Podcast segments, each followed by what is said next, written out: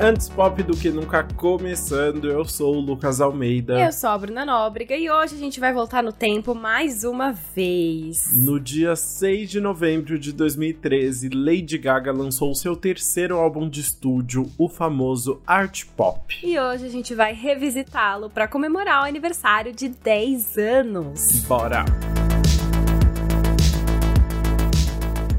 As expectativas em cima do lançamento do Art Pop eram grandes, afinal foi ele que sucedeu o álbum Born This Way, lançado em 2011 e que já ganhou um, um, episódio próprio por aqui também.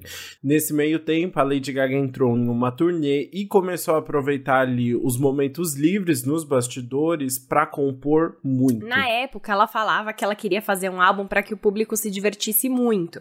Para MTV, ela disse: "Eu quero que o ouvinte tenha a sensação de estar em uma noite na balada. Eu escrevi para que meus amigos e eu dançássemos do começo ao fim. No entanto, anos depois, quando ela voltou a falar do álbum, ela contou que o processo não foi tão fácil assim. No Twitter, ela disse: Fazer esse álbum foi como uma cirurgia no coração. Eu estava desesperada, com dor, e despejei meu coração na música eletrônica que bateu mais forte que qualquer droga que eu poderia experimentar. Ai, como é dramática, nossa Stephanie Germanota, né? Ela é, né? Mas analisando as letras, dá pra ver que tem essa intensidade, né? O, o, afinal, o álbum também aborda, né, temas como as drogas que ela falou, sexualidade, feminismo e feminino ali, tem uhum. a arte, fama. Então, tem vários desses assuntos que estavam cercando a vida dela na época e que ela usava para se expressar ali de outra forma, mas depois ela foi analisando na terapia e vendo que tinha mais coisas por baixo, né? Sim. Mas ela também mantém essa ideia de seja você mesmo, né? No Born This Way, tipo, abraça quem você é, faça o que você quiser. Total. E aí tudo, todas essas mensagens ali chegam envoltas em um eletropop com EDM, rock e synth pop e claro, todo o conceito de art pop como uma tentativa ali de injetar vulnerabilidade no trabalho, né? Ela diz que foi muito inspirada por obras de arte como O Nascimento de Vênus do Botticelli E o personagem Pierrot, que é o palhaço triste. Ela também trouxe influências da mitologia grega e romana, então você vê muito mais essa aproximação dela com essas artes clássicas, né, com pinturas e tal, né? Tanto é que a capa do álbum representa tudo isso, né? A gente tem uma. A, a, Lady Gaga, ela tá pelada, cobrindo o corpo com uma bola grande, assim e ela tá colada em cima de uma montagem com várias obras, né? E aí a gente tem a Lady Gaga e art pop escrito por cima de uma forma bem artística. Mas essa colagem das obras por baixo, a gente tem o Nascimento de Vênus, e aí nesse caso a Gaga estaria representando o papel de Vênus uhum. ali, né, com essa essência da energia vital, contínua e essa busca de estética e beleza que ela representa. E aí a gente também tem uma montagem com a obra Apolo e Daphne, que é do Bernini.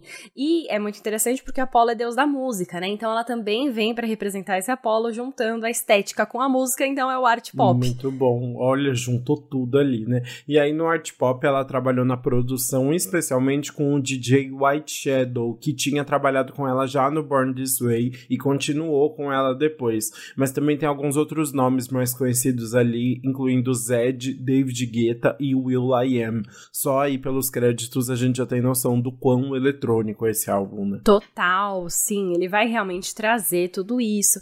E aí acabou que o resultado dividiu um pouco as críticas e teve um desempenho comercial médio. Apesar de, do álbum ter estreado no topo da parada Billboard 200, ele vendeu apenas 258 mil unidades, o que é bastante, mas ainda é bem longe do 1 milhão e 108 mil réplicas que o Born This Way conseguiu em 2011 na semana de estreia. Que Born This Way foi Meu algo Deus. muito longe do normal, né? Foi muito acima do normal. É, mas aí até julho de 2014, no entanto, né, o Art Pop já tinha superado aí a marca de 2 milhões e meio de cópias vendidas. Então, assim, teve até uma boa quantidade de vendas, né? Mas se você repara nos singles, por exemplo, da Lady Gaga, que que né, teve tantos, tantos hits mesmo, apenas uma música do art pop realmente rompeu a bolha pro grande público, que foi Applause, né? O álbum te, acabou tendo poucas músicas de trabalho e as que foram trabalhadas também não chegaram no mesmo nível comercial que, que as do álbum anterior, né? Exatamente, sim, teve um, uma coisa a menos ali, foi uma coisa mais pros fãs, uma, uma coisa mais íntima, né? Mas será que o álbum realmente mereceu esse esquecimento, entre aspas? É isso que a gente vai analisar agora no nosso faixa a faixa. Bora!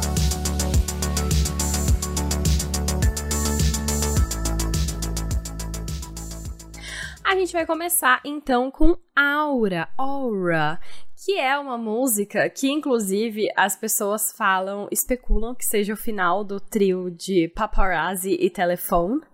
E é uma música como que a Gaga fala sobre como ela lida com a própria insanidade dela, assim. Ela é meio louca e ela fala que a música soa insana também, tem várias camadas, mas é porque é uma música que representa ela Exato. ali. Essa, essa questão do seu trio de paparazzi e telefone ali, né, de, de completar a história, eu não sabia das polêmicas envolvendo Aura. Você já sabia dessa, dessa história toda? Qual polêmica? É porque, assim, tem uma parte ali da letra que ela fala popstar enigmática é divertida divertido. Ela usa burca por moda. Não hum. é um statement, apenas um movimento de paixão.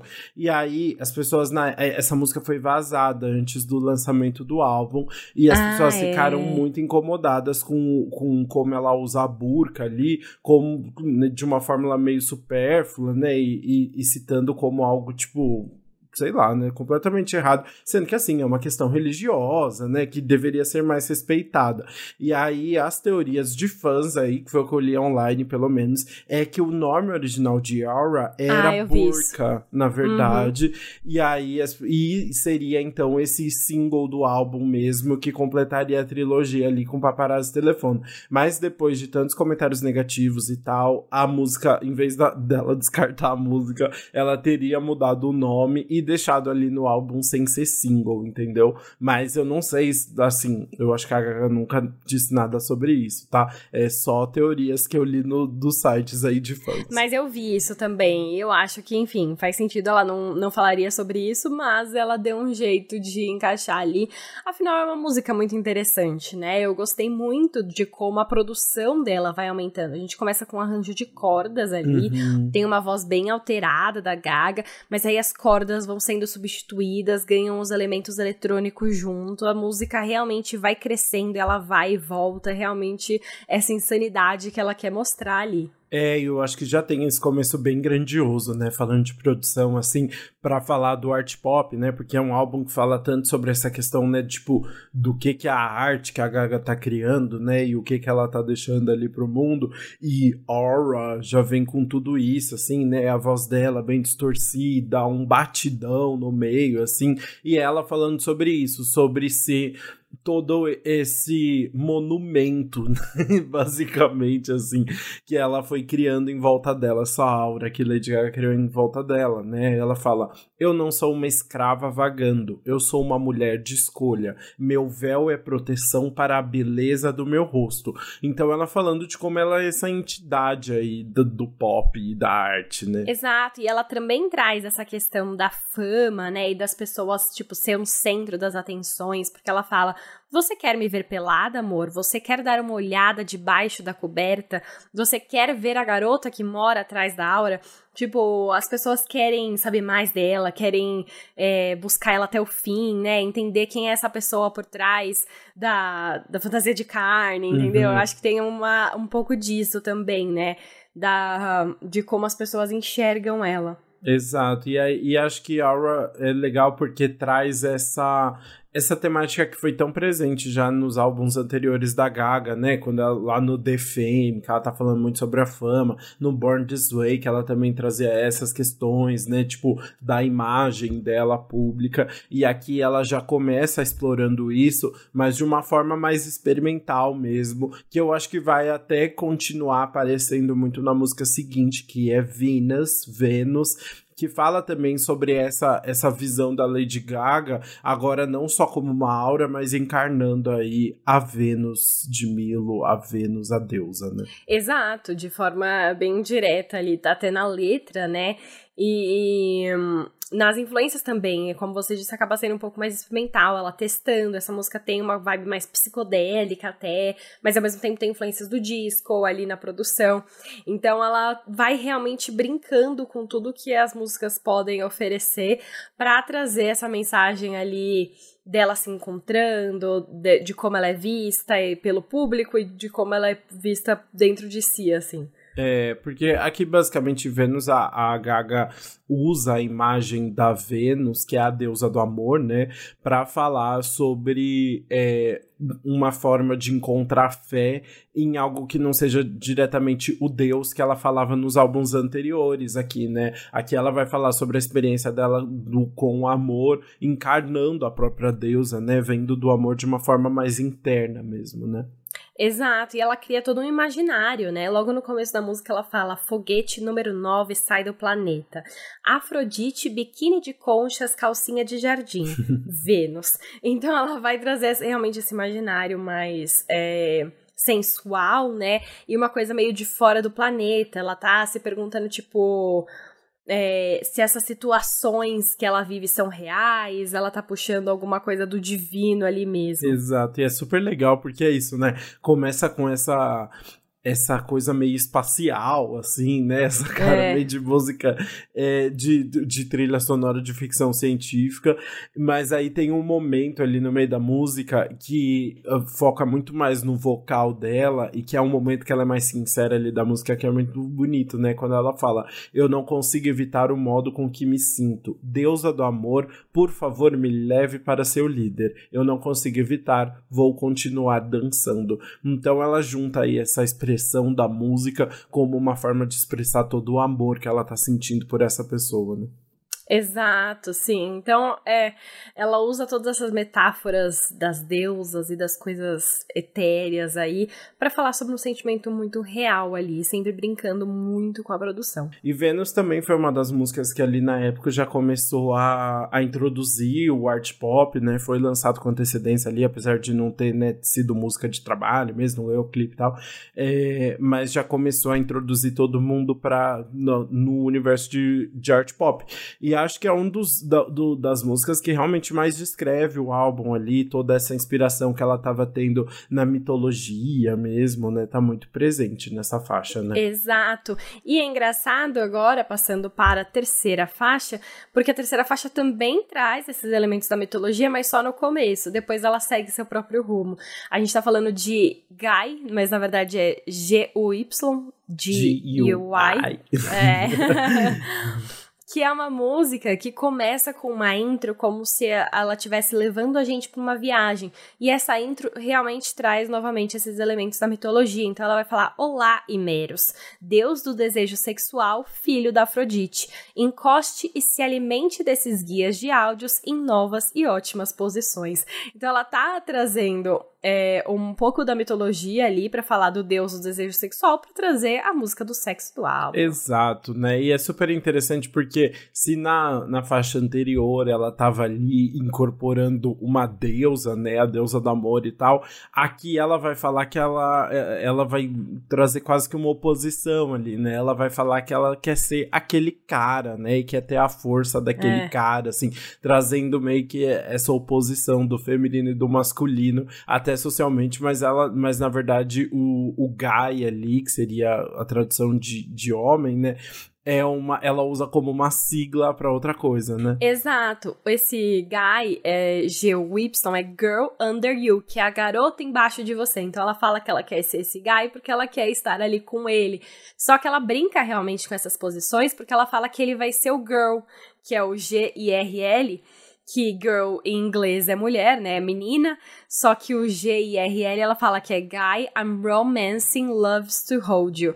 Que é o cara que eu estou amando ama te abraçar. Então é basicamente isso que ela faz aí um jogo com as palavras. Enfim, esse guy I'm romancing loves to hold you. Ela teve que, acho que fazer um ótimo malabarismo para encontrar é esse, essa sigla boa, mas é para trazer ela como guy e ele como girl, para inverter essas posições dentro do relacionamento. Ela quer ser a pessoa em controle no relacionamento. Exato. É super interessante porque é isso, ela faz toda essa brincadeira com a com as siglas, né, que fica difícil ali, mas é uma música que fala muito sobre relação de poder, né, e como isso pode estar presente dentro das relações, assim, né? Tanto é que é, quando ela tá falando que ela, que ela fala, né, eu quero ser o seu cara, né, your GUI ali, ela brinca muito na letra, né? No, no pré-refrão ela chega a falar, tipo, eu vou usar a sua gravata, quero o seu uhum. poder para te deixar, sabe? Então, assim, Sim. ela quer ter esse controle que é dado aos homens, né? E que é colocado como algo do masculino. E não, aqui ela tá querendo assumir esse lugar, falando, esse amor vai ser do meu jeito, assim, né? E eu quero ter essa força e tal. Então é super legal como ela vai, vai criando isso, né? Eu acho que é, a, esse, esse álbum tem toda essa questão psicodélica e dela sair do, da Terra, né, indo para outro planeta e tal, e é quase como se ela estivesse querendo criar uma realidade em que as relações no amor são muito diferentes, as relações entre homens e mulheres é, são diferentes. E aqui ela quer ter a, o poder na relação, né? Ela que quer ocupar esse espaço que é do masculino na nossa sociedade patriarcal, né? Exato, é. Eu, enfim, eu gosto bastante dessa análise que ela traz aí com essa associação. E a produção também me chamou muita atenção, né? Muito. né? Ela é uma produção que gruda aí na cabeça, ela tem muitos efeitos juntos, até umas palminhas de fundo.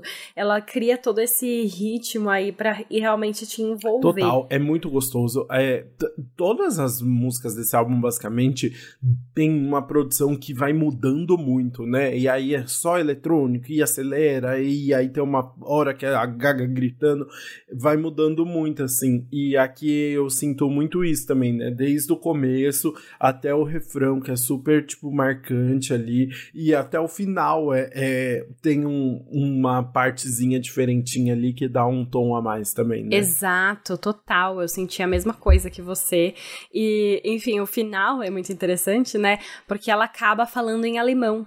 E uhum. em alemão ela tá falando, né? 8, 16, 14, liberdade. Ela fala vários números, meio que uma contagem para acabar, e depois ela repete, não Zed.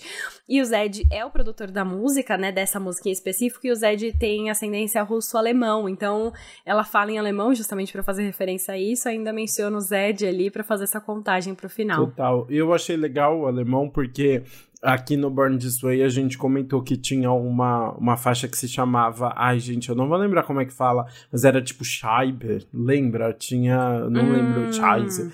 Eu não lembro como que era a pronúncia, mas tinha uma música que ela ficava falando em alemão, tudo é, que ela ficava falando, né, tipo, eu não falo alemão, mas eu posso se você quiser. E aí ela começava a falar umas coisas em alemão. E aqui ela volta para isso, que é esse lugar meio, tipo, bem sexual mesmo dela, assim, né? Que eu acho que tem tudo a ver, porque é, a, a, Gaga tinha muito esse lado do, ele, do, do eletrônico e tal, e bem party girl e tal, né? E, e, esse álbum tem muito, bebe muito da fonte do eletrônico, né? E aí a gente tá falando do alemão, tipo Berlim, a, a cidade com um milhão de raves e nem sei se é rave que fala, mas enfim, festas de eletrônica e tal, né? Então tem tudo a ver, assim, é bem legal essas referências. Sim, gostei bastante também. E a gente também vai continuar nessa produção intensa na quarta faixa, que é Sex Dreams, mais uma música sobre pegação e sexo por aqui. É, essa aqui é mais intensa, né? Essa é mais, né? Basicamente, Sex Dream fala sobre a Gaga ter um caso com a namorada de um cara ali. E, é, e ela vai meio que descrevendo como tudo isso começou na cabeça dela ali, né? Então ela fala: Ouvi que seu namorado estava longe nesse fim de semana. Quer se encontrar na minha casa? Ouvi que nós duas não tínhamos nada para fazer. Quando eu deito, eu me toco e penso em você. Então essa música bem sexual ali. E quase que, né, assim, ela depois de falar que quer o poder e tal, ela ela cria essa música extremamente estereotipada ali sobre a relação fetichiza fetichizada entre duas mulheres, né, e tal. Então vai brincando muito com esses estereótipos, né? Exato, ela traz bastante isso, né? Ela vai falar na letra também: nós somos criminosas condenadas pelo pensamento. E ela acrescenta: vamos usar a luva branca na cama. E a luva branca, naquele sentido daqueles policiais forenses que colocam a luvinha hum, para investigar a cena, entendi. no sentido de limpar as evidências ali, ou recolher as evidências. Então ela vai trazendo essa associação como se as duas realmente já tivessem condenadas por conta desse caso aí por fora do relacionamento. Uhum. É, é pelo, só pelo desejo dela. Só pelo desejo, assim. né? É, exatamente. Mas é isso, é bem legal. É mais uma música que tem uma produção bem doidinha também, né? Bem doidinha. como eu consigo descrever, mas é bem interessante ali como ela vai construindo tudo, tudo isso. Ai, sim. E é, é bem legal a produção doidinha, eu achei bem dançante a música, né? Ela é bem animada. E essa é uma coisa muito interessante, que essa música seria o primeiro single, mas foi antes da Lady Gaga compor Applause, assim. Quando ela hum. compôs Sex Dreams, ela falou, putz, é um bom primeiro single, só que acabou sendo descartado depois que ela, que ela compôs Applause e viu, não, ok, o Applause vai ser o primeiro single. acabou, acabou ficando de lado ali, né? Mas eu gosto de, de Sex Dreams, assim, eu, eu acho uma música divertida. É, exato, eu também. E, e eu gosto muito da ponte dessa música. É uma ponte que dá uma mudada ali, obviamente, né? Tem a, aquele momento bem clássico das pontes.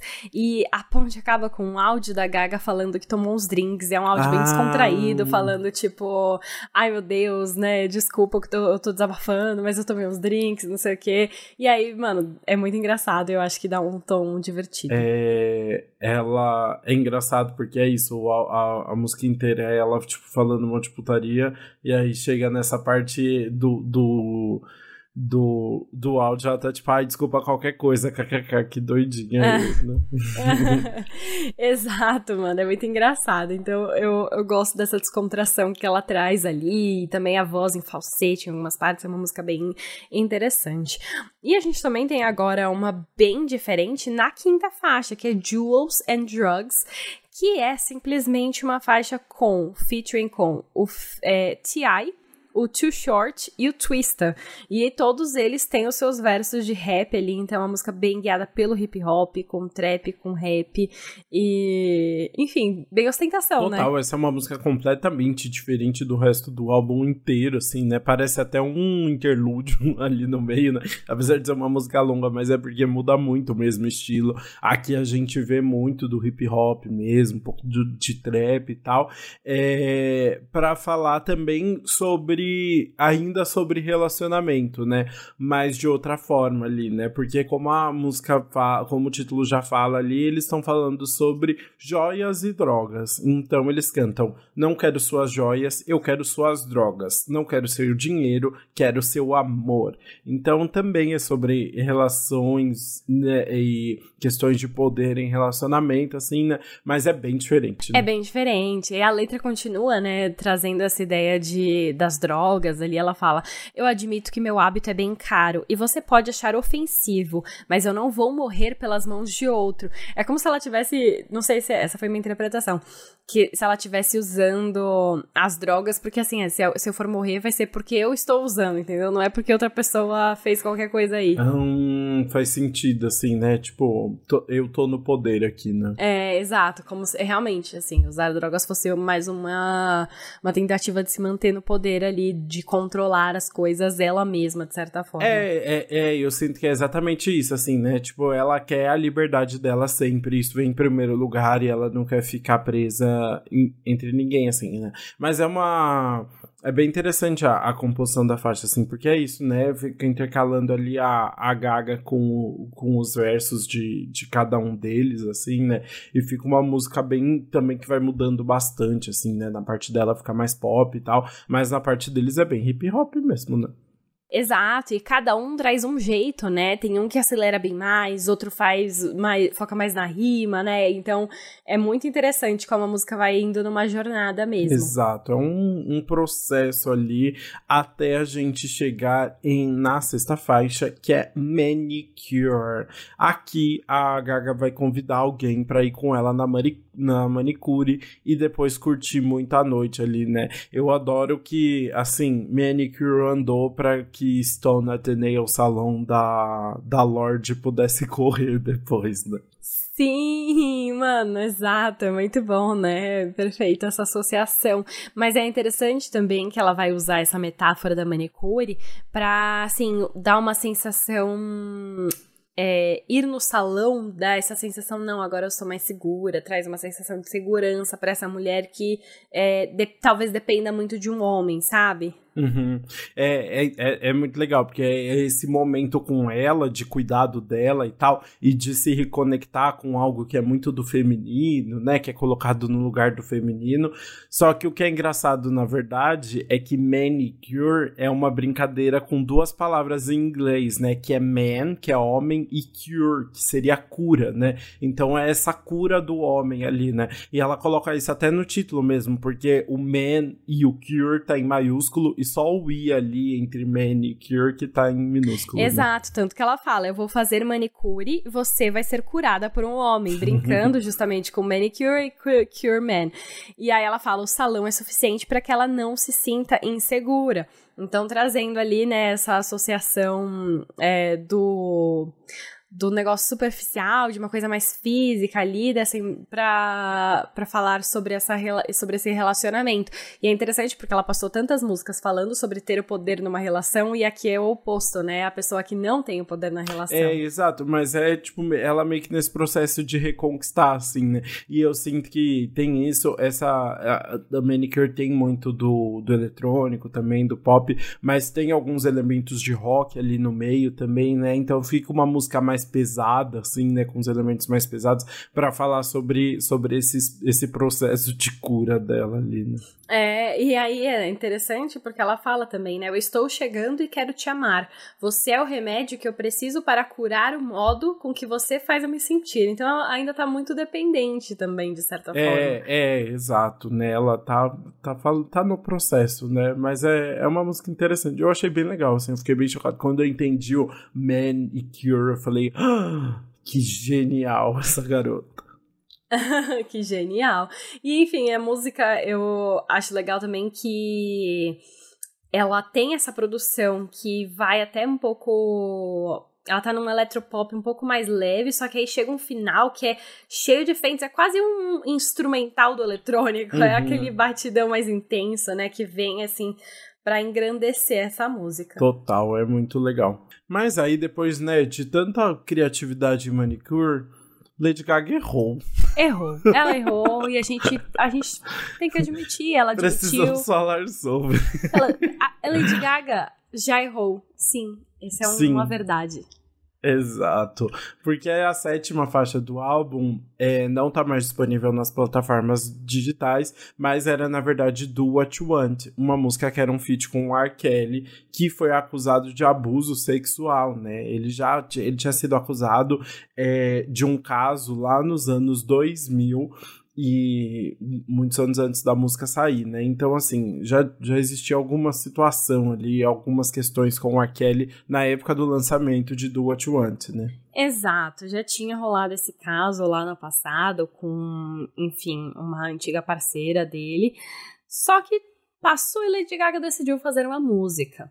Só que entre 2017 e 2018, muitas acusações novas surgiram é, contra o R. Kelly de abuso sexual, assim, mas não só isso, mas também teve tráfico sexual, ele foi acusado, e ele também foi acusado de prostituição por conta de uma garota de 17 anos que pediu um autógrafo para ele, e aí ele falou que autografaria se ela entrasse no quarto e, e tipo, dançasse para ele, coisas assim, e ele ainda pagou, entendeu? Então ele trouxe todas, enfim, coisas muito difíceis, muito complicadas aí, que ele foi acusado na época. Uhum. E aí veio muita coisa à tona.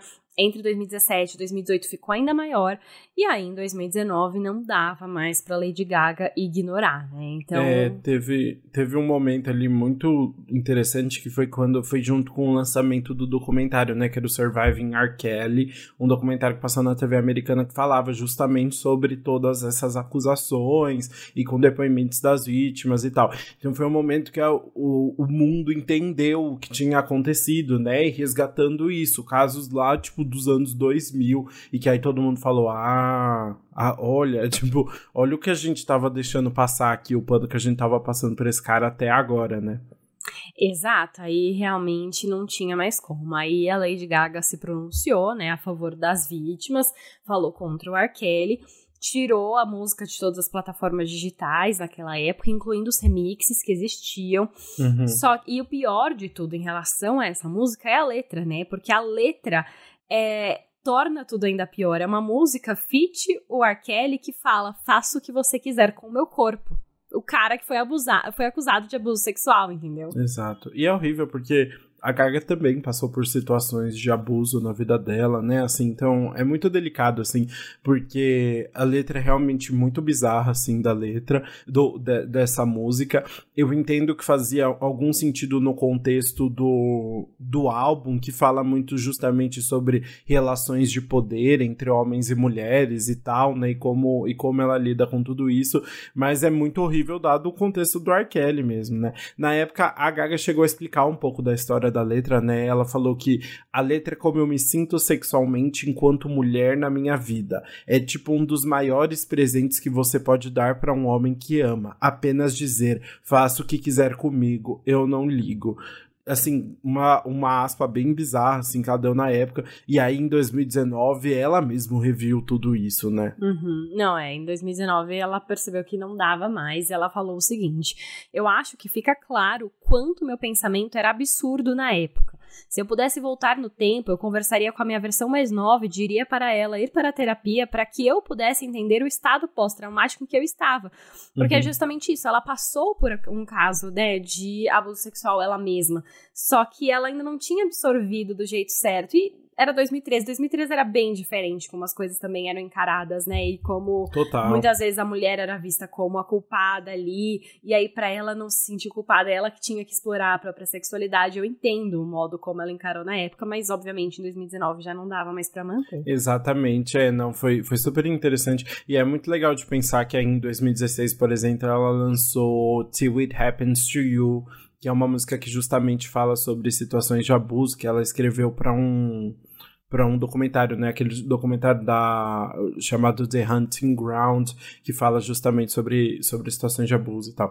Então é super legal como ela conseguiu é, falar sobre casos de violência contra as mulheres e é, de agressão sexual numa música depois e, e, trazendo uma outra visão sobre isso, né? Mas realmente do What You Want foi essa música que hoje a gente vê e fala, meu Deus, que loucura, né?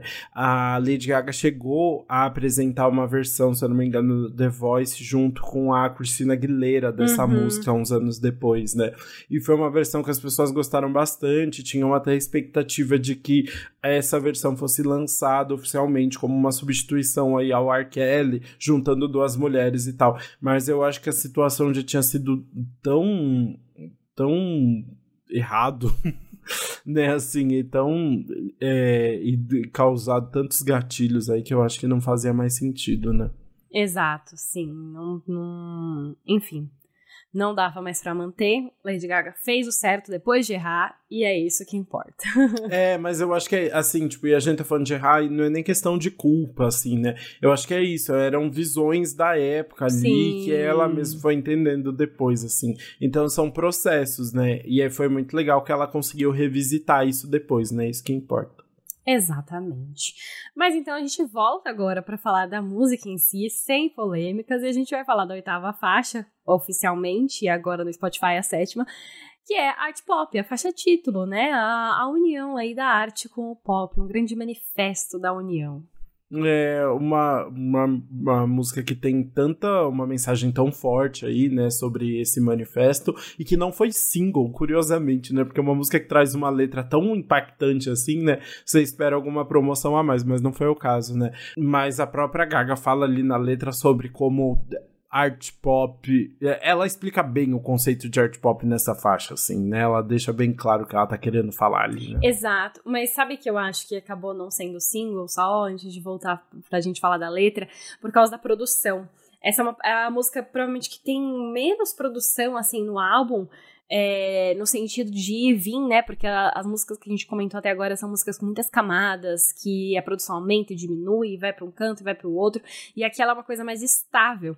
E eu achei muito engraçado a explicação da Lady Gaga para isso. Foi uma escolha proposital, ela não quis exagerar na produção, porque ela queria que fosse algo muito natural. E natural como?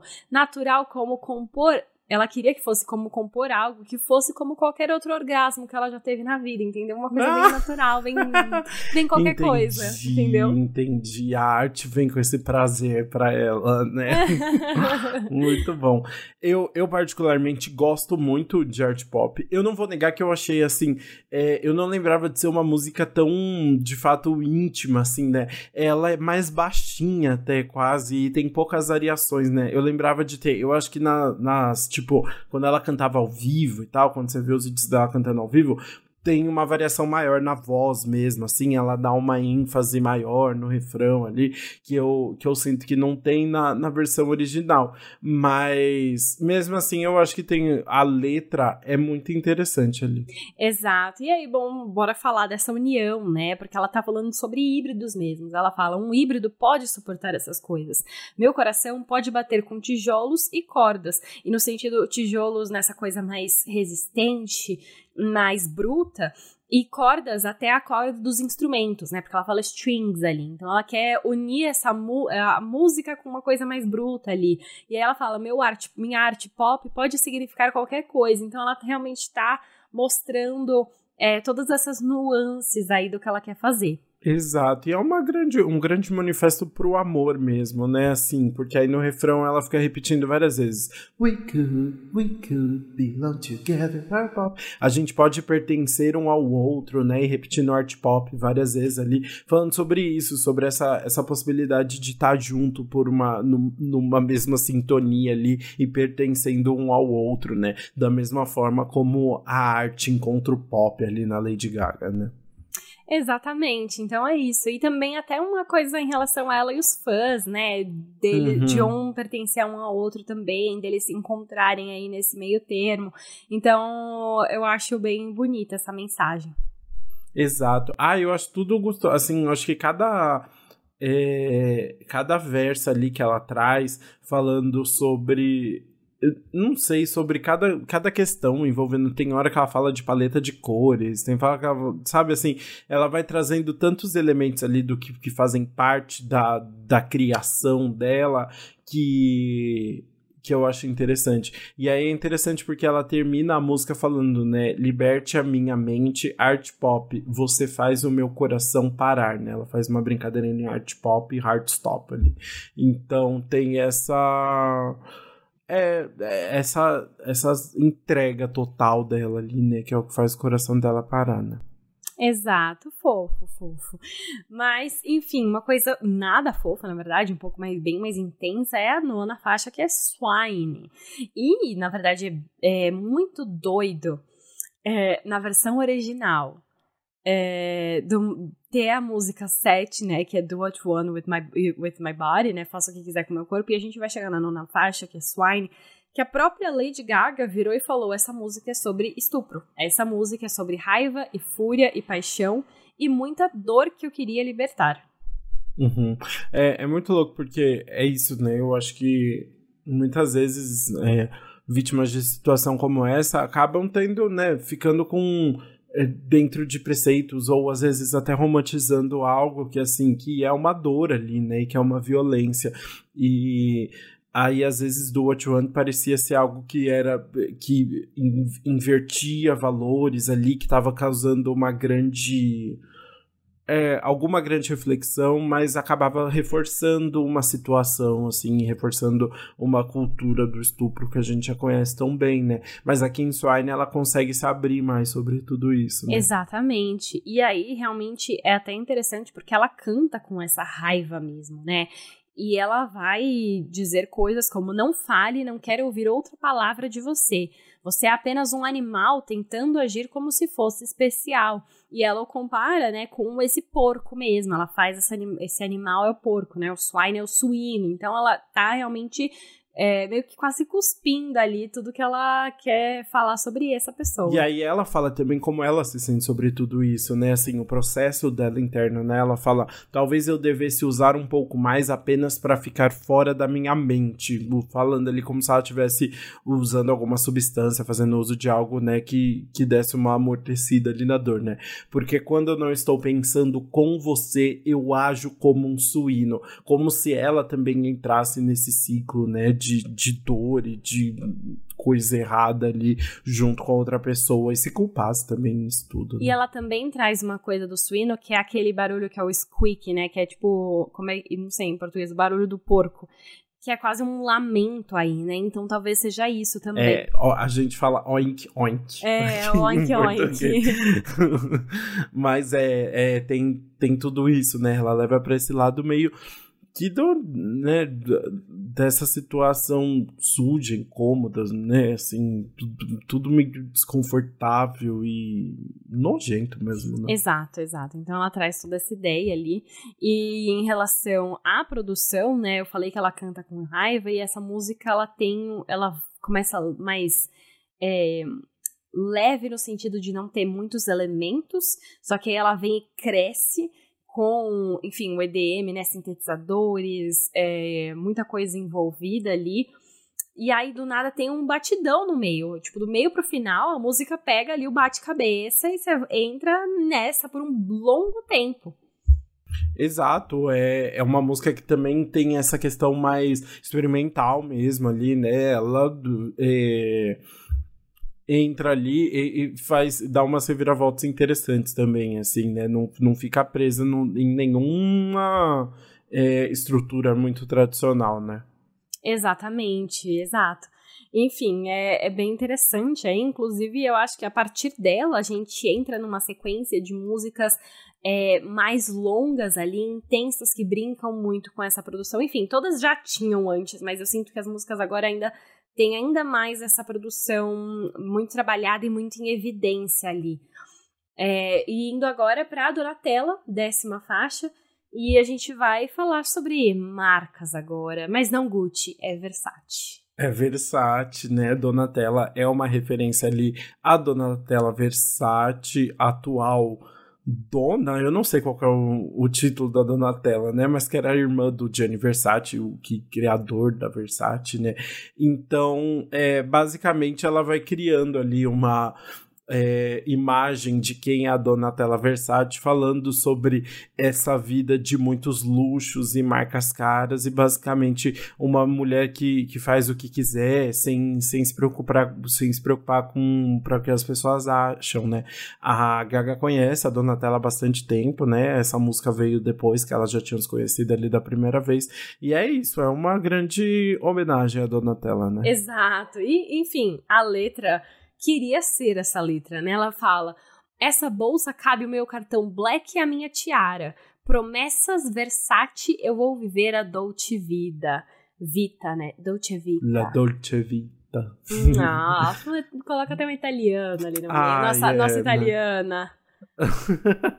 é, exato. Mas é isso, é, é, ela vai só, só falando ali, né? De, o, ela ainda fala, né? Ela anda tão má, mas é tão bom. Ouça ela irradiar sua magia, mesmo que ela saiba que ninguém a entenda. Então, criando essa grande mitologia aí da Donatella, né? E é super legal porque é isso, né? Ela tá falando ali sobre essas, essas figuras mitológicas ali e ela bota a Donatella no meio. E é um. um ali no período que a gente tá falando do art pop, a Lady Gaga tava já muito parecida com a Donatella, né? Com a, aquele loiro extremamente platinado, cabelo grandão e tal. As duas estavam muito semelhantes mas ali. Mas o que eu acho muito interessante também é que ela tá muito exaltando, exaltando, exaltando, mas eu sinto que ela dá uma criticada também nessa cultura, expondo umas coisas mais pesadas ali, né? Ela fala: ande pela passarela, mas não vomite. Você comeu uma salada hoje.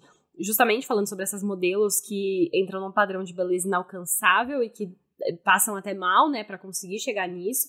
E aí depois ela fala apenas peça conselhos para os seus amigos gays. então, tipo. É, eu amei esse verso também. É, é esse verso é muito bom, mas ela vai juntando essa, esse universo ali, expondo as coisas boas e as ruins. É, esse mundo meio que tudo pela imagem, né? Tanto é, que ela fala: é, eu vou fumar Malboro vermelho e, e beber champanhe, champanhe é. né? Então tem sempre essa questão de, tipo, falar de uns procedimentos no meio de tudo isso. E é isso, assim. É tudo meio um mundo ali pela, pela beleza e pela entrega, né? Você sabe que toda vez que ela fala Donatella, me lembra. É, pa parece que ela tá falando do not tell her, sabe? Tipo, do not tell her. Mas eu não sei, eu tirei da minha cabeça. Que seria, tipo, não, não, não conte para ela, sabe? Hum, mas... Interessante, gostei. É, mas eu não sei o que, que seria. Como tem essa questão meio. É, ela vai criando meio que essa, essa figura meio mitológica e meio de bruxona da Donatella ali na, na letra. Tanto é que tem uma hora que ela fala meio tipo essa hora que ela tá falando que a Donatella é meio. É, ninguém entende ela de verdade, né? Ela fica falando, tipo, voodoo, voodoo, falando, tipo, de bonecos de voodoo ali, né? É, então, não sei se tem alguma coisa ali de, tipo, criar essa. Essa. Essa figura dessa mulher meio endeusada e ao mesmo tempo, tipo, temida, assim. Né? Ah, sim. Justo, entendo. Faz sentido. Eu gostei da sua teoria. Mas bora passar pro próximo, porque a gente vai fazer quase uma continuação de Donatella na 11 primeira faixa, que é Fashion. Que é mais um hino Fashion. de autoconfiança, mais um hino de exaltar moda e se sentir bem. Exato, eu achei muito engraçado, né? Duas, duas músicas ali de, de com, com referências à moda do ladinho ali, né? E mantendo bastante aqui, né? Aqui em Fashion, a Gaga canta aparência boa e me sentindo bem. Entre na sala como se fosse uma passarela. E aí é bem essa música de, de, de com batidinha mesmo de desfile de moda, assim, né? E ela gritando fashion. E uhum. é isso, basicamente, né? Exato, é, é, basicamente isso. E ela vai falar como ela tá se sentindo bem, né? Olhe para mim agora, eu me sinto no topo do mundo com a minha moda. E aí depois, você tem companhia, garanta que esteja no seu melhor momento. Maquiagem no rosto, um novo vestido de designer. Fica quase superficial, né? é, é uma música mais superficial mesmo ali, sobre sobre tá se achando bonita e se sentindo dona do mundo ali, né? Tem essa, até, até as referências mudam um pouco, a gente tem essa batida mais inspirada no disco ali, né? Bem um groovezinho assim gostoso. É, nessa nessa vibe meio meio passarela mesmo, meio ela desfilando, né? Exato. Então, realmente traz é, toda essa coisa um pouco mais chique assim, uma coisa mais francesa. Tanto é que Lady Gaga termina a música cantando em francês, entendeu? É, é outro nível aqui. é verdade, né? O, o que que ela fala? Eu nem sei, eu nem sei ah, descrever. Não sei, não sei falar francês. Ah, ela fala, tô, tô vendo aqui, ela fala tipo, ai, eu me sinto como eu estou, como se eu estivesse no paraíso. Me dê Christian Louboutins, eu sinto a moda, o mundo ah, é, é, meu, sabe? É isso, então, é uma coisa bem é, é, aí ela termina falando, eu estou na haute couture da moda, da, da fashion, né? Então, tipo, tá na, ali no mais conceitual possível, né? Exato, bem, bem conceitual. E é muito interessante que ela vai sair de fashion e vai para uma música chamada Mary Jane Holland. E quando um artista canta sobre Mary Jane, o que, que ele está falando? Está falando da marihuana, a maconha. exato, exato. Ela é tanto é que ela já canta, né? Rainha de Amsterdã não vai ser escrava da loira ou da cultura popular, falando ali como é, fazendo uma brincadeira com a maconha e com ela mesma também ali, né? Descrevendo ela mesma, é, que falando que ela não vai ser, ser escrava da cultura popular, né? Que ela vai se manter como ela mesma ali, vai ser fiel a ela. E né? engraçado né? que traz um contraste justamente de tudo que ela falou antes nas duas outras músicas, né? Que ela tava falando muito sobre esse padrão e sobre esse, essa indústria. Na outra, tipo, passa uma maquiagem, tem que usar o vestido de designer, mas aqui não. Aqui ela não vai ser escrava da cultura popular. Então eu acho muito interessante que ela, ela apresentou como é e falou: Eu não vou ser assim. É, é que eu acho, assim, né, falando de moda, ao mesmo tempo que ela reforça todos esses estereótipos da moda ali em Donatello e tal, né, a Gaga já tinha uma. Um, sempre teve uma relação muito grande com a moda e sempre, né, os looks dela foram muito importantes para que ela conseguisse expressar tudo que ela queria ali, né.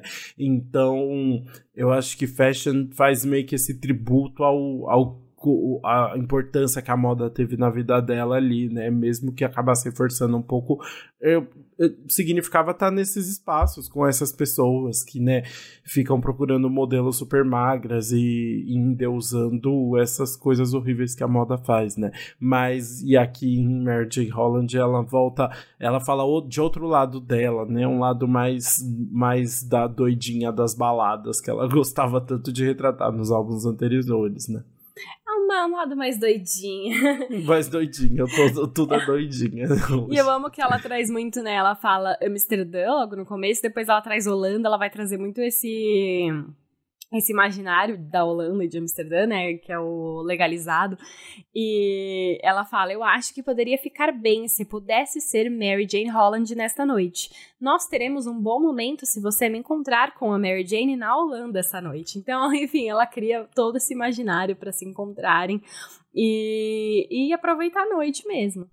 É, e é isso. É um nome bem tosco, porque Mary Jane Holland parece que, sei lá, tá falando de uma figura histórica aí, né? Mas é só isso. Mary Jane fazendo uma referência à maconha e Holland de Holanda mesmo, né?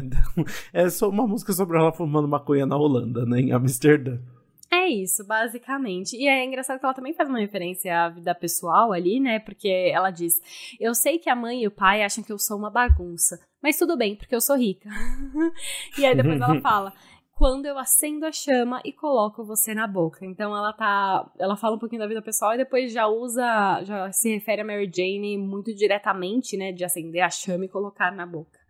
Total. E aí a gente vai dessa música super marcadona, super unapologetic, para uma música bem mais introspectiva e pessoal em Dope, a única balada do álbum, né, em que a Gaga vai falar sobre ter cometido um erro e tá se sentindo super mal. Então vem outra vibe ali completamente diferente, né? Muito diferente, né? Tanto que é a, a balada ali do álbum, uma música bem mais intensa, mais forte, né? E ela vai lamentar realmente o que aconteceu. Ela fala: Deus perdoe meus pecados, não me deixe ou eu vou me odiar até morrer. Então é uma coisa realmente que amagou muito ali, que ela sabe que ela cometeu esse erro, que ela tá pedindo perdão, porque ela não pode ficar sem essa pessoa, não quer perder ninguém ali. E, enfim, tá bem triste. Você sente essa agonia é, justamente por ela mudar tanto a entonação do álbum ali. É, e é super legal porque ela faz essa brincadeira ali, né? De juntar uma faixa que é sobre maconha com essa faixa dope, que também tá falando sobre ela tá meio dopada ali, tá, né? High, altinha, mas aqui é essa pessoa que traz esse conforto para ela, né? Ela fala: Meu coração vai partir sem você, pode não acordar sem você. Estou me machucando por viver tão intenso por tanto tempo. Tô meio que falando dessa vida muito intensa que ela tá levando e sentindo falta de alguém. Né? É, exato. E o dope vem com eu preciso você mais que droga, né? Mais que essa. É, enfim, a dope que ela fala. Então, enfim, é uma música realmente que ela tá se lamentando ali, até muda toda a produção para trazer essa força pra, pra tudo que ela quer dizer. Boa, mas é isso, né? E aí é interessante porque ela ela pode estar tá falando, não sei se ela tá falando de alguém específico da família e tal, né? E até da, disso, da importância de se manter fiel a ela mesma, né? E tudo isso é interessante. Exatamente, mas enfim, é, vamos já passar para a próxima, que é Gypsy. Gypsy, Gypsy, né? Gypsy que fala. Cause I'm a Gypsy. Enfim, mas não é a Gypsy da Shakira, é agora música de Lady Gaga que é uma música que vai falar sobre essa vida cigana dela, né? Sobre essa questão da fama, que ela não para num canto, ela viaja o tempo inteiro, né? Tá viajando sempre ao redor do mundo, e isso pode impedi-la de ter um relacionamento sério, de criar relações mais é, duráveis aí no meio. Exato, e assim como Lady Gaga, essa música vai mudando bastante, né? É, ela faz uma transição mais suave ali de dope, começando com uma balada, mas aí vai crescendo no refrão também, né? E ela canta: Eu não quero quero ficar sozinha para sempre, mas eu posso ficar essa noite. Eu não quero ficar sozinha para sempre, mas eu amo a vida cigana. She's a gypsy. Ela é, que ela não aguenta, não é mesmo? E ela fala realmente que ela faz isso, né? Eu fiz as malas, disse adeus para minha família e amigos, peguei a estrada para qualquer lugar sozinha, como a Dorothy na estrada de tijolos amarelos. Então ela faz a referência, ela não tá nem aí mesmo, ela vai e se alguém tiver interesse nela, ela aceita, mas ela também não vai largar a vida que ela gosta por conta dessa pessoa. Exato, né? Ela tá ali vivendo um momento dela e não tem muito é, é o que ela gosta de fazer, no final das contas, é a vida que ela gosta de levar, né? Tanto é que na ponte ela fala. Então ele me perguntou, baby, por que a gente se ama? E eu disse, querido, é simples, é o modo com que você ama e trata sua mãe. Então ela ainda joga na cara do boy ali. ela joga. Como que é o relacionamento deles. Né? Ela quer o, o, relacionamento, o cara que respeita a mãe ali, porque se ele respeita a mãe, ele respeita a, a parceira também. Eu uhum. achei muito interessante isso. Mas, enfim, é, essa música ela dá muitas voltas. Ela quase começa com uma balada também, cresce no refrão. E aí eu gosto muito como ela é construída, porque no final ela fala vários lugares do mundo, né? Tipo, todos os lugares que ela vai visitar ou já visitou e, e continua aí no mundinho dela de viagem viagens. Exato. Mas aí, por que, que ela gosta tanto de viajar, né? É o que ela vai falar na última faixa do álbum, que foi Applause, é, música que não só encerra o álbum, como também foi o primeiro single, né? Que fala justamente sobre ela viver pela atenção e pelo público, né? Então é uma música muito falando sobre isso, sobre como é, estar, é, ter esse reconhecimento do público é o que move ela, e é por isso que ela viaja, né? Pra ir atrás dos aplausos. É, ali foi aplausos, aplausos, aplausos. Ela veio realmente para pedir esses aplausos na última música, o primeiro single, que fala sobre esse momento de Lady Gaga, que é isso, ela tá adorando essa fama nova, ela tá curtindo, ela gosta de viajar, ela gosta que o público dê atenção para ela. E ela vai falar sobre isso e fechar o álbum assim, né? É, exato. É, é muito interessante porque você fica imaginando o, o momento de fechamento ali, por exemplo, o final de um show é o momento que você, né, recebe os aplausos e aproveita uhum. esse momento, assim, né? E ela coloca ali por último, né, justamente esperando esse momento de aplausos. Então é muito legal como ela vai construindo tudo isso. E no refrão também, né, que ela fica repetindo várias vezes, eu vivo pelos aplausos e fica umas batidinhas de palma por trás, assim, né? E fica até, depois eles até colocam barulho de, de show mesmo, né? Interessante. Exato, não, é muito legal, né? Eu acho que a música passa toda essa vibe realmente de final de show para trazer o final do álbum. E é isso, ela fala. Se a fama tivesse um intravenoso, eu aguentaria ficar sem você. Tipo, falando, eu aguentaria ficar sem a fama. E aí depois, eu vivo pelo aplauso, vivo pelo modo com que vocês torcem e gritam por mim. Ela quer, ela é Tinkerbell, ela precisa de atenção para viver. é, exatamente, igualzinho. É bem essa vibe mesmo. Mas é, é muito legal, assim, porque ela. Acho que aqui no, em Applause às vezes a, música, a, última música do álbum até foge um pouco, né, da proposta do que a gente vê na, na, nas outras faixas, e Applause, na verdade, serve como uma grande referência a tudo que a gente vê nesse álbum, né? Eu acho que uma, uma referência muito grande disso, ali, um exemplo muito grande disso, é que tem uma parte no segundo verso que ela fala. É, em um, em um segundo eu sou um Kunz e de repente o Kunz sou eu. Ah, é. E aí ela tá falando do Jeff Koons, que é o cara que fez várias esculturas pro, pro, pra época do art pop. O Koons é aquele artista que faz umas esculturas que parecem balão inflável, assim, que faz o cachorrinho de balão inflável e tal. E ele fez a bola do art pop, tá na capa e tal, então é uma referência. E ela faz uma brincadeira falando, então no momento eu sou esse artista super renomado e ela usa Koons como se fosse de cante, de vaca, né, também. Então, tipo, no momento eu sou um artistão, no outro momento eu sou uma vadia, né? E aí depois ela, logo em seguida ela fala: a cultura pop era arte, agora a cultura pop está em mim, né? É, a cultura pop estava na arte, agora a cultura pop está em mim. Então é ela se colocando nesse lugar de uma. não só de uma artista, mas como uma arte, um produto mesmo, né? Assim, algo que depende do público para existir, né? De depende da visão dos outros, né? Exatamente. É, então, é muito incrível. Eu gostei muito da sua análise que você colocou ali aplauso realmente, quando você presta atenção na letra, ela ganha um significado ainda maior, né? Porque quando você tá falando uhum. só por cima, ah, ela tá falando, ah, eu vivo pelo aplauso e isso, quero que vocês gritem por mim, mas tem uma, essa grande significado por trás de reforçar toda essa ideia do álbum, né? De arte com pop, unir as duas coisas e fazer funcionar. Então, é muito impactante, eu sinto que acaba o álbum lá em cima. Exato. E tem esse ponto que eu acho que aplausa, além de falar tanto sobre arte pop e deuses e artistas que ela quer tratar tanto nesse álbum, né?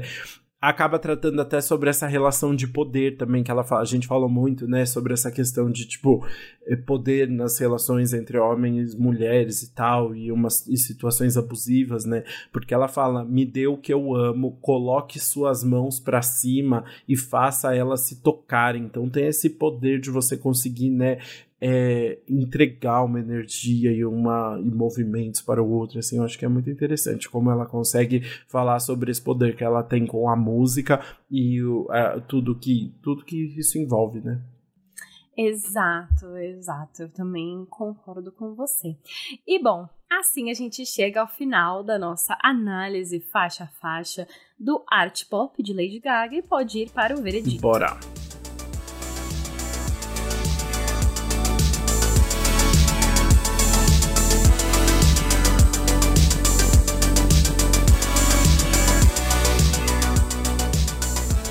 Comece, meu querido Lucas. Que música você vai pular? Ai, menina, tem algumas que eu pularia, viu?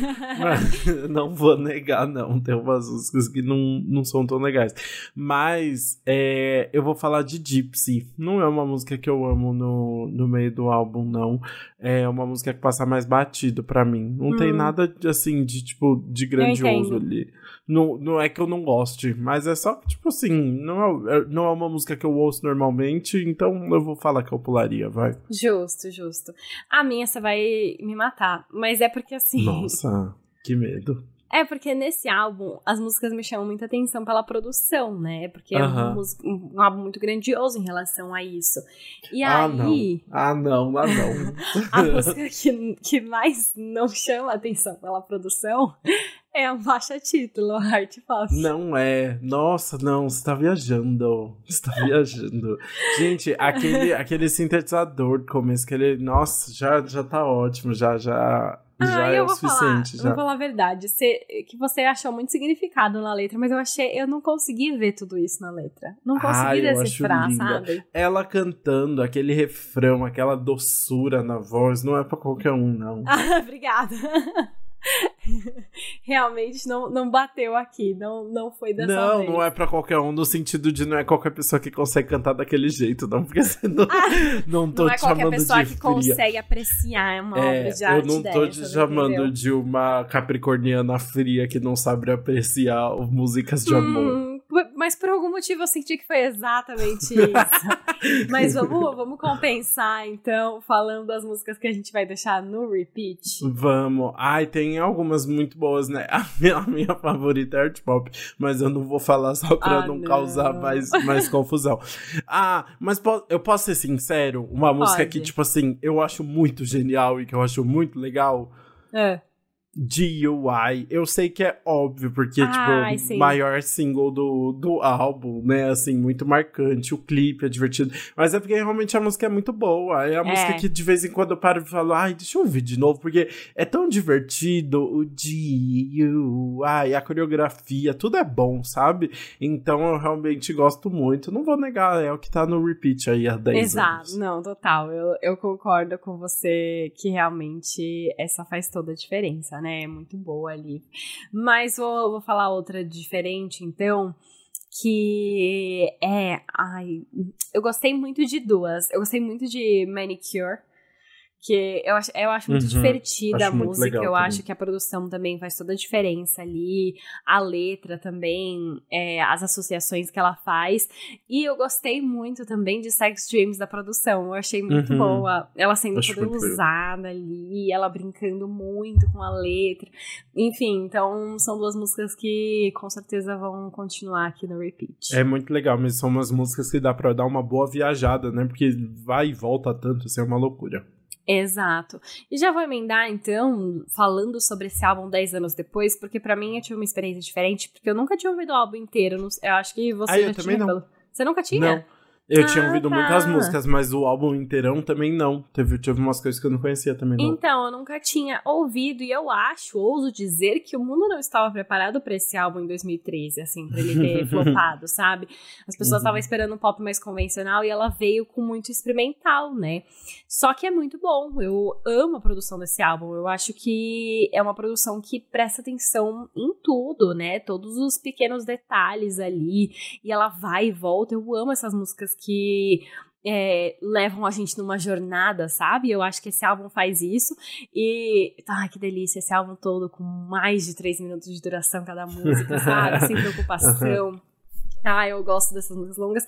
E é isso, ele, tipo, ele tem uma consistência ali em relação às influências do eletropop, né, para trazer, mas ao mesmo tempo cada música é muito individual na produção em si só e traz essa toda essa questão do que ela estava vendo na época. Eu sinto que tem toda essa coesão ali por dentro.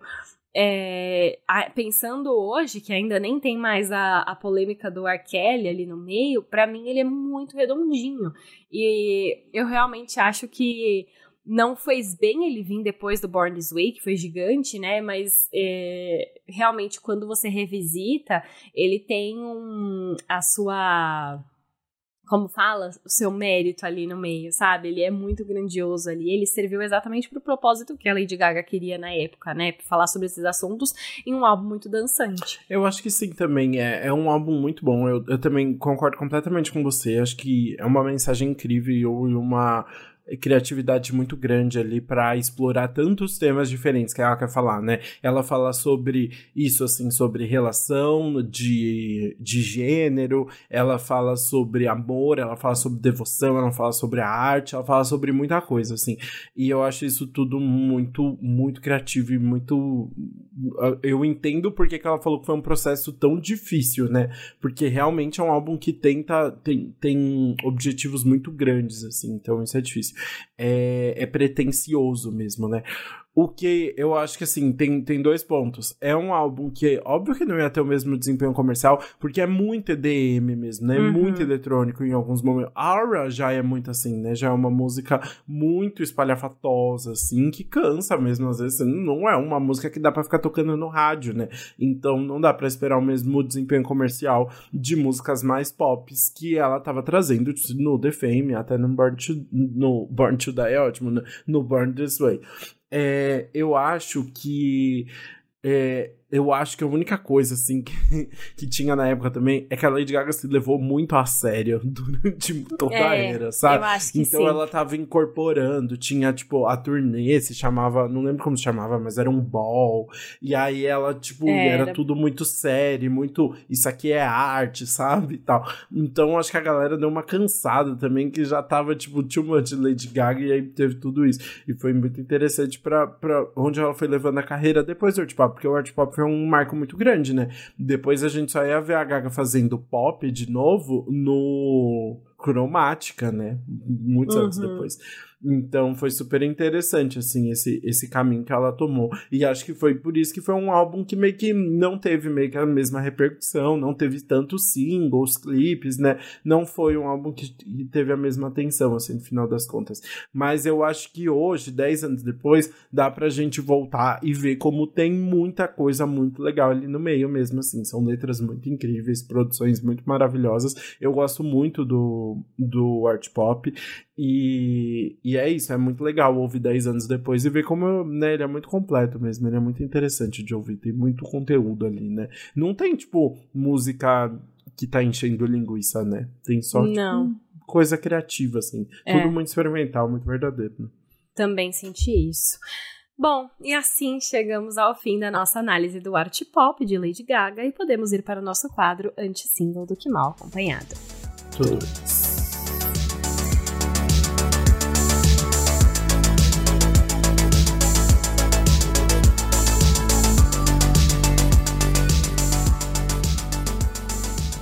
Bora começar já em clima de Natal, galera. Pois é, dezembro tá chegando e já entramos na época de músicas natalinas. E a gente vai falar hoje de Sabrina Carpenter, que está no Brasil e no Brasil lançou um EP novo de Natal, que é o Fruit Cake. Maravilhosa. É, amo. Essa, esse é um EP de seis músicas, e aí ele tem cinco músicas inéditas, e a versão natalina de Nonsense, que ela já tinha lançado no ano passado, que é muito divertido, inclusive, eu adoro. Só que as cinco músicas inéditas me chamaram muita atenção, porque elas trazem o clima natalino, mas elas têm letras muito divertidas e muito identificáveis também.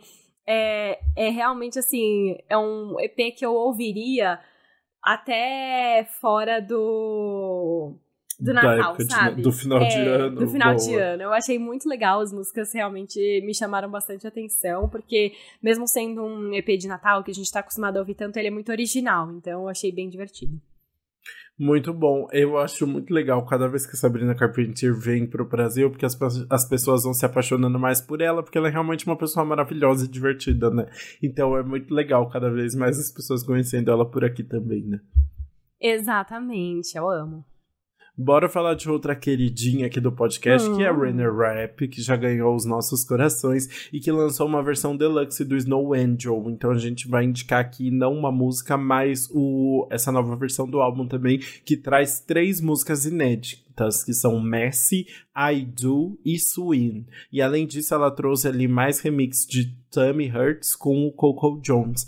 Então, muito legal, muito completinha. E vamos mais falar a verdade que a melhor coisa dessa versão deluxe é a foto de capa, que é, É. ela criança sendo a coisa É mais fofa do mundo, né? Eu me E, não, apaixonei. e é legal que é exatamente igual a capa do Snow Angel, Do porque Snow ela Angel. com o cabelo todo arrepiado. Aí pegou uma foto Uhum. dela criança, fez o cabelo arrepiado no mesmo fundo e ficou Gente. muito fofo, né? Eu achei uma Perfeito. graça. E as músicas estão bem legais também, eu adorei Messi, principalmente. Muito bom. Bora falar agora de um lançamento nacional, que é Elana Dara, nossa rainha das composições, né? A gente não consegue falar de um álbum nacional por aqui do pop que não tenha Nossa, é composição de Elana. Dara. E aí Verdade. agora Elana Dara, em vez de ceder sua composição para outros artistas, lançou a sua própria composição. Então eu quis falar aqui porque eu gosto muito das composições dela, eu acho que ela é muito boa no que ela faz, e ela lançou Não Consigo Ir Embora, que é um pop R&B bem gostosinho, que tem essa letra muito pessoal que fala sobre não conseguir superar um relacionamento. Então eu achei bem legal que ela lançou a pró- a próxima, a própria música agora, eu achei que é justo a gente comentar sobre. Muito bom. Falando em revelações do pop, vamos falar da maior revelação do pop internacional deste ano, que é Tate McRae. Já, já foi comentado algumas vezes por aqui, e aí depois do sucesso de Greedy, né, que estourou no TikTok, ela lançou Excess. E aí e serve como um esquenta pro próximo álbum dela, segundo álbum de estúdio dela, Think Later, que tá chegando aí em breve. Ela já mostrou a, a capa, tá maravilhosa.